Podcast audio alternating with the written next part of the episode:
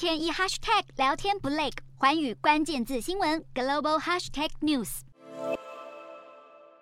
中国国家主席习近平二十八日到武汉考察当地科技业，也视察社区的疫后状况。他强调，中国要坚守动态清零，还批评西方国家逐渐松绑推动集体免疫的政策。一方面，习近平信誓旦旦要坚持清零，但中国卫生当局却又同日宣布，境外入境人员的隔离时间大幅缩短。中国近日境外移入案例都多于本土个案。以二十九日为例，当日的境外移入是二十五例，本土只有八例。习近平要坚持清零，但中国当局却放宽境外人员的隔离措施，这实在是自相矛盾，甚至令人怀疑下级官员是否不同意习近平的政策。另一方面，习近平亲自推动建立的雄安新区，当地有一座号称亚洲最大的雄安高铁站，规模比北京车站还大六倍，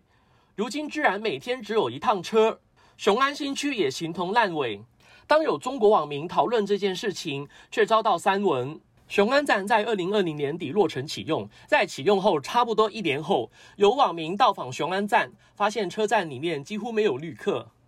巨型的候车大厅空空荡荡的，不禁令人怀疑习近平这项建设是否已经沦为资源浪费。自从美中贸易战开打，以及中国外交部展现出战狼外交，中国与西方的对抗越来越激烈。也导致西方国家的民众对中国的看法偏向负面。美国民调机构皮尤研究中心二十九日发布民调，发现美欧亚十九国民众对中国的看法偏向负面。整体而言，百分之六十八民众对中国持负面看法，百分之七十九的人认为中国人权问题严重，百分之七十二的人则是对中国的军事力量感到忧心。针对习近平处理全球议题的方式，日本有百分之八十九的人持负面看法。澳洲有百分之八十八，南韩百分之八十七，美国百分之八十三，法国百分之八十，德国百分之七十九，加拿大百分之七十七。习近平坚持动态清零，导致全球物流供应断裂，